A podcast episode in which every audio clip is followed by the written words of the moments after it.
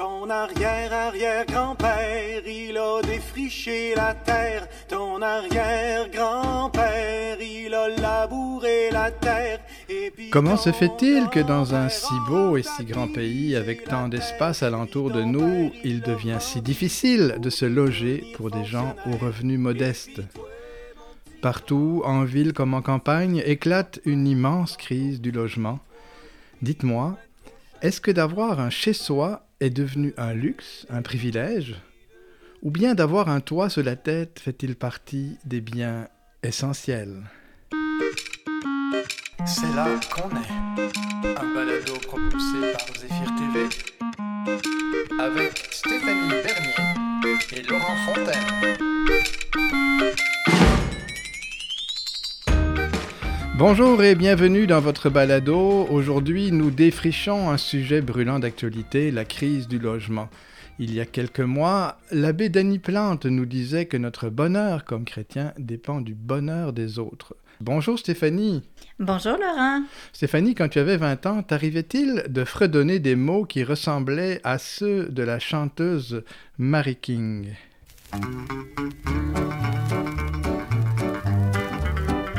Dans ma belle petite maison dans la vallée, jusqu'à la fin de mes jours où je vivrai. Mon petit Maria, mon cou, mes enfants sur mes genoux. Effectivement, oui, je rêvais d'un foyer, d'une maison dans la vallée et à l'époque, c'était un rêve accessible. Aujourd'hui, il semble de plus en plus difficile pour de nombreuses personnes d'atteindre cet objectif. Le prix des maisons flambe, c'est la surenchère. Pour les personnes qui rêvent d'être propriétaires, on estime qu'il faudra en moyenne près d'une quinzaine d'années d'économie pour amasser la mise de fonds minimum. Alors qu'il y a environ 10 ans, on pouvait penser y arriver en 4 ou 5 ans. Il en va de même pour ceux et celles qui optent pour la location. Deux chiffres, un 4,5 qui valait 450 dollars par mois il y a 30 ans à Montréal se loue aujourd'hui 1600 dollars en moyenne dans la métropole et entre 1000 et 1500 dollars ailleurs au Québec. Le prix des loyers a quadruplé, mais nos salaires ne suivent pas. Devant l'inflation, les revenus ne suivent pas, constatait le 13 mars dernier le journaliste Gérard Filion à l'émission Tout le monde en parle. Le tiers des Québécois déclarent des revenus annuels inférieurs à 20 000 dollars, disait-il, et 50% de la population gagne moins de 30 000 dollars par année. Dans ces conditions, payer un loyer moyen de 1000 dollars équivaut à plus de deux semaines de travail, alors que tous les comptables suggèrent de ne pas dépasser le tiers de notre salaire pour le logement. Comment se situer face à cette situation qui rompt des équilibres? Fermer les yeux, mieux gérer nos finances, changer nos modes d'habitat pour s'entraider en famille ou entre amis, ou alors encore demander plus d'intervention de l'État? Les réponses ne sont pas simples, et pour mieux comprendre ces enjeux, nous vous proposons une rencontre avec Pierre-Alexandre Nadeau-Voineau. Pierre-Alexandre est intervenant en défense collective des droits pour le comité Logement Mêle. Cet organisme œuvre dans la région de Saint-Hyacinthe et vient en aide aux personnes les plus vulnérables pour qu'elles puissent faire valoir leurs droits au logement. Tant qu'il me restera quelque chose dans le frigidaire, je prendrai le métro, je fermerai ma gueule, puis je laisserai faire. Mais y a quelque chose. Bonjour Pierre-Alexandre. Peux-tu nous expliquer en quelques mots ce que fait un intervenant en défense collective des droits? Qui sont les personnes que tu rencontres? essentiellement, c'est une mission d'information à la base sur euh, les, la, la loi qui régit là, euh, les responsabilités et obligations des locataires et des propriétaires.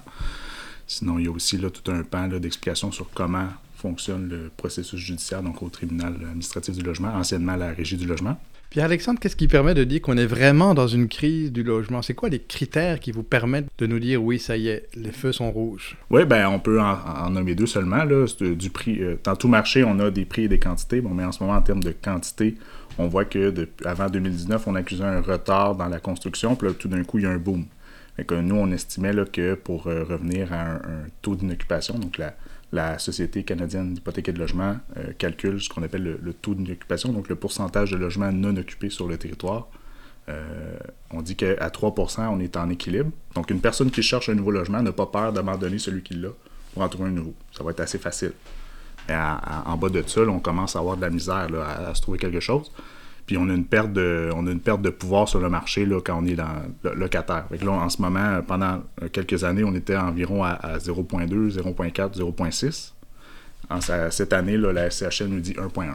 Donc on était à... Il y avait vraiment rien à trouver au fond sur le marché. Là, il y en a un petit peu plus.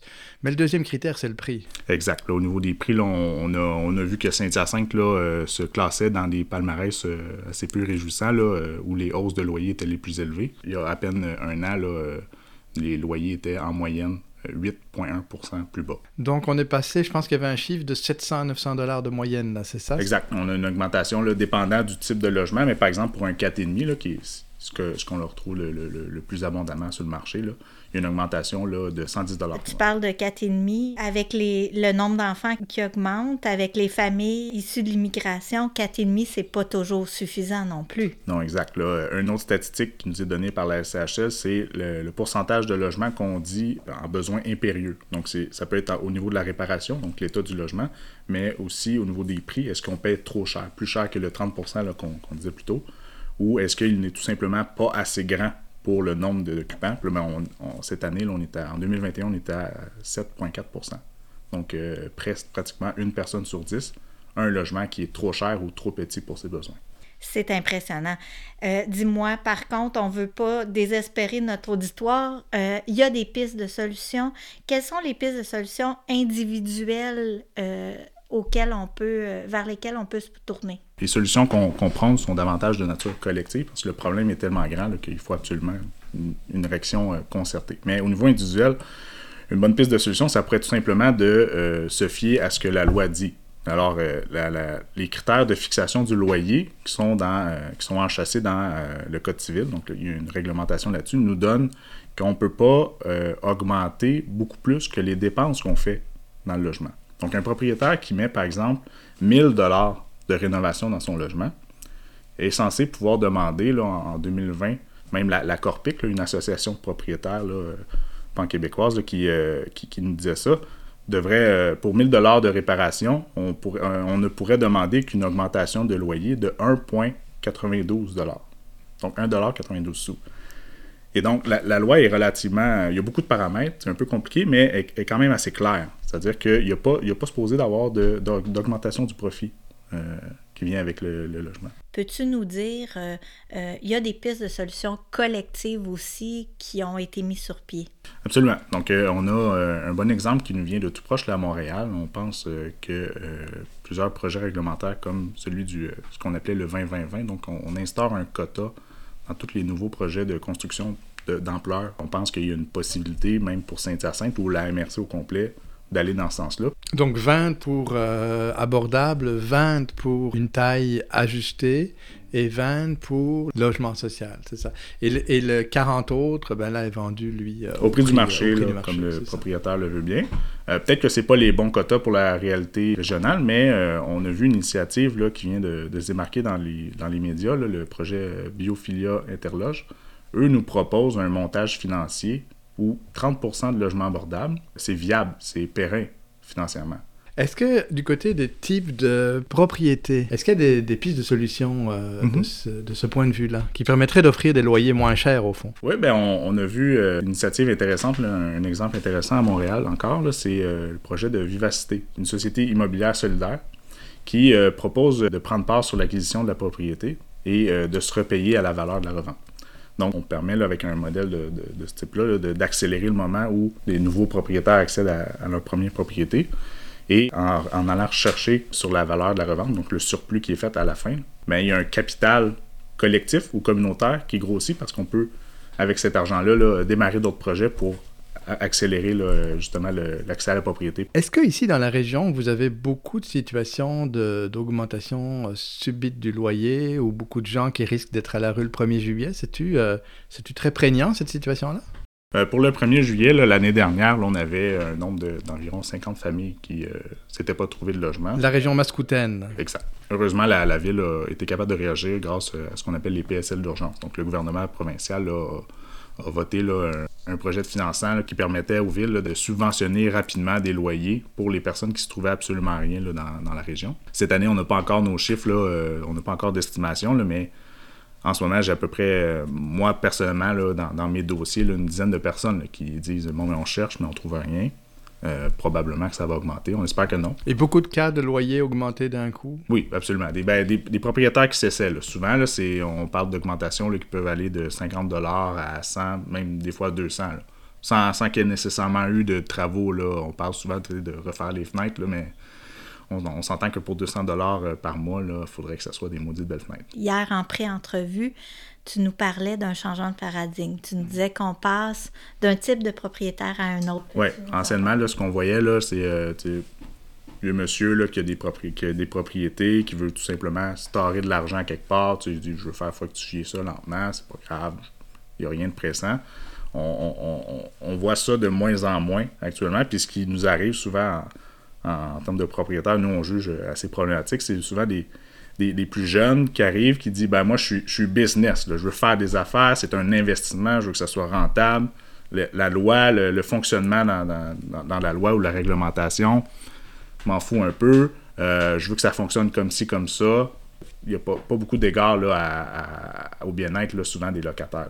On ne dit pas que c'est la majorité des gens, mais on en voit de plus en plus de ce type de propriétaires.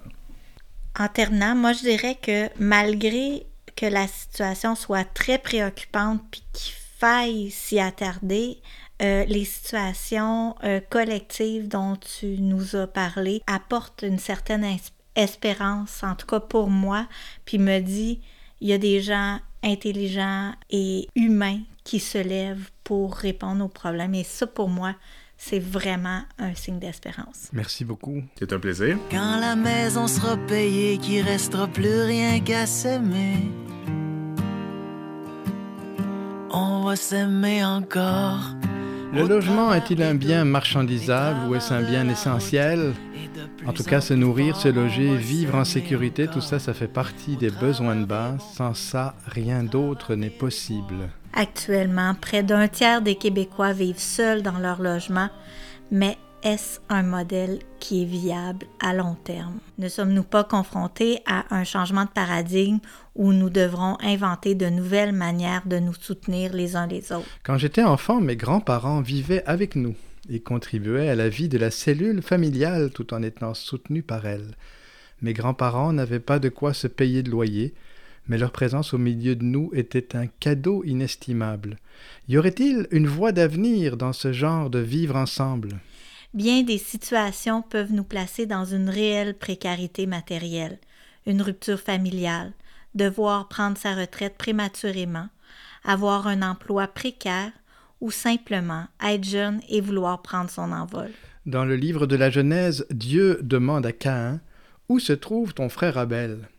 Je ne sais pas, dit Caïn, qui vient en fait de tuer son propre frère. Et Caïn fait cette réponse à Dieu Suis-je le gardien de mon frère?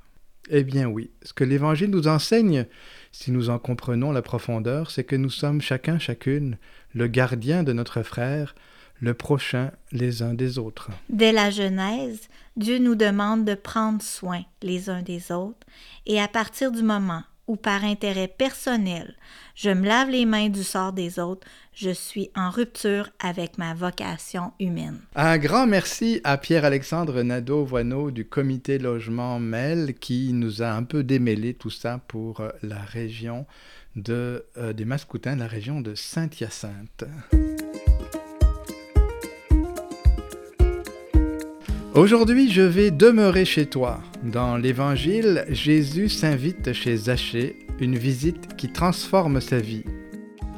Cette rencontre ouvre les yeux de Zachée. Dans nos rapports aux autres, qu'est-ce qui doit primer? Est-ce que c'est notre intérêt particulier ou bien ce bien commun qui nous permet de vivre ensemble, de nous soutenir en cette vie malgré nos différences? La même question se pose aujourd'hui. Bonne semaine et paix à votre maison.